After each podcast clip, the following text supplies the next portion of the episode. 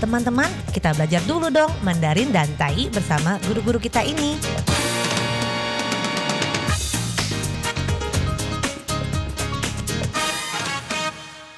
Apa kabar? 大家好，saya Maria Sukamto. 大家好，我是 Ronald。大家好，apa kabar？ Selamat berjumpa bersama kami berdua dalam kelas belajar bahasa Mandarin Taiyi yaitu Taiyu bahasa Taiwan dan juga bahasa Indonesia. 在这里呢，您也可以跟着一起学习印尼语哦，没关系，不会 那是一定的，但是学会发音是最重要的。Jadi kalau Anda masih belum bisa dan tentu saja belum bisa, maka cara yang tercepat mempelajari suatu bahasa adalah mempelajari pelafalannya, pengucapannya, 发音。Maka dari itu, jangan lupa，所以呢，别忘了要跟着我们一起把句子大声的念出来。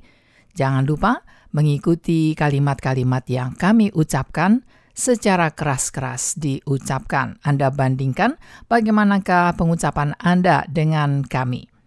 Nah, baiklah, hari ini kita akan mempelajari sebuah kata 过去 yang berarti masa lalu atau sudah berlalu. Jadi di pelajaran sebelumnya kita telah mempelajari kata 过去. Nah, 之前呢我们学过去 kata kerja pergi kalau bergandengan dengan kata 过过去 maka berarti menuju ke ke 是前置词 menuju ke 就是到一个目的地到一个地方过去也可以说成 sudah berlalu 已经过去了 或者呢，过去 juga bisa berarti masa lalu，就是以前的时间。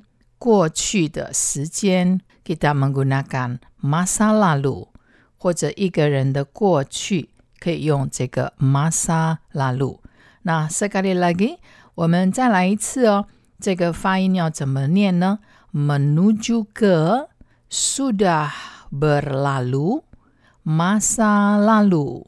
过去，过去，但佢是过去，过去，啊，ada有过往，过往。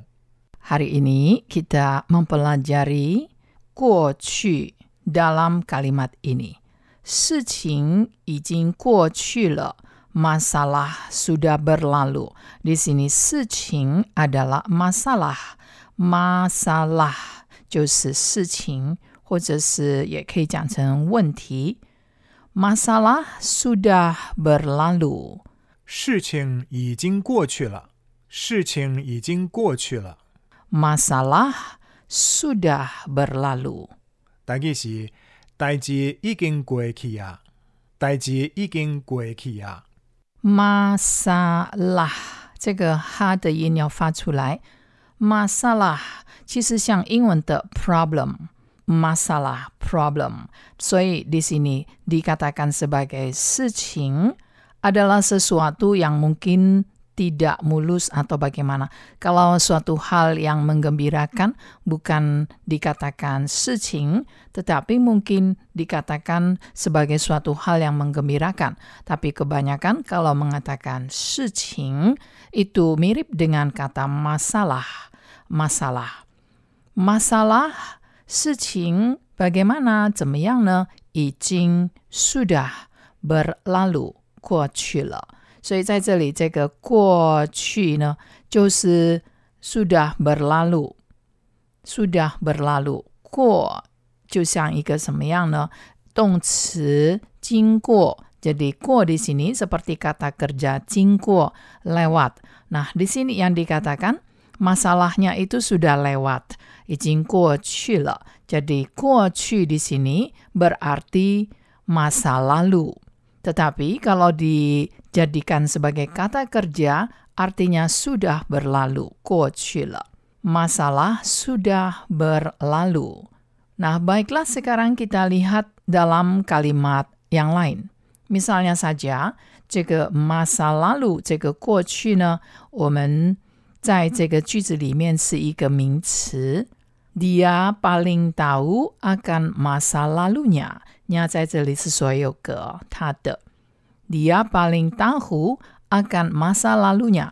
这个 tahu 呢，de ahu 是一个动词，不是名词哦。如果名词是什么呢？是豆腐。所以这个 tahu 写起来 de ahu tahu 呢，如果是讲是动词的时候呢，常常这个哈的音会比较听不清楚，变成 tau。dia paling tau akan masa lalunya。但是如果是讲豆腐呢，是名词呢，这个哈一定要念出来，变成 tahu。好，这一句 dia paling tau akan masa lalunya。他最了解他的过去，他最了解他的过去。Dia paling tahu akan masa lalunya。但意是伊上了解伊的过往，伊上了解伊的过往，啊，倒有伊上了解伊的过去。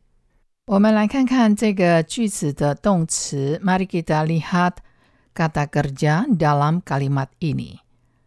Dia paling tahu 最了解。 这个 tahu 不是知道吗？Saya tidak tahu，我不知道。Betul sekali。但是 tetapi kalau dalam kalimat Mandarinya di sini akan lebih bagus menggunakan 了解 yang berarti mengerti。那这个 kata mengerti 其实就 sama dengan 就是等于什么呢？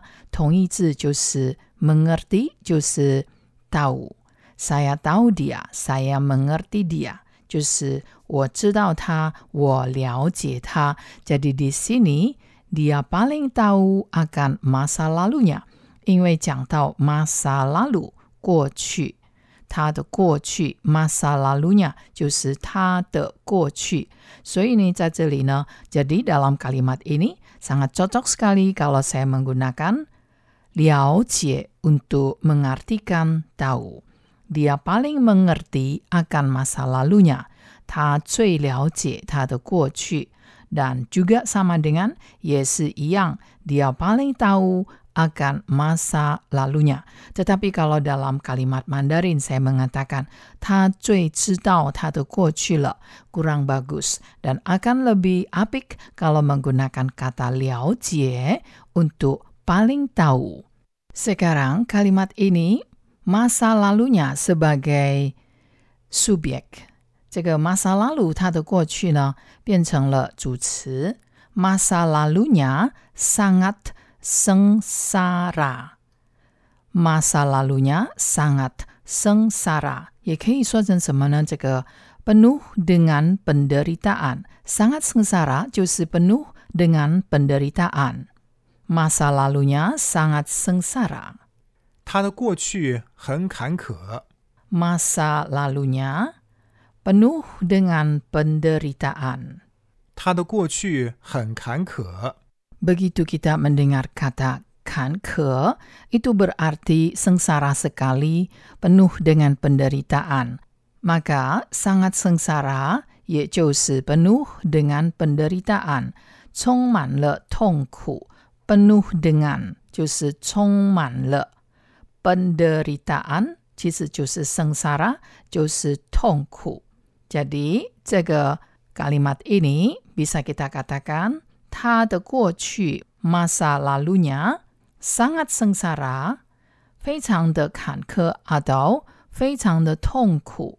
充满了痛苦，penuh dengan penderitaan。Jadi banyak sekali persamaan kata mengutarakannya。所以在表达这个句子的时候呢，有很多的方法。Masa lalunya，它的过去 sangat sengsara，很痛苦，或者是 penuh dengan penderitaan，充满了痛苦。 Jadi, semoga saja telah Anda simak baik-baik pelajaran untuk hari ini, dan kita jumpa lagi di lain kesempatan. 我们下次见。好，我们下次见喽，三百军吧。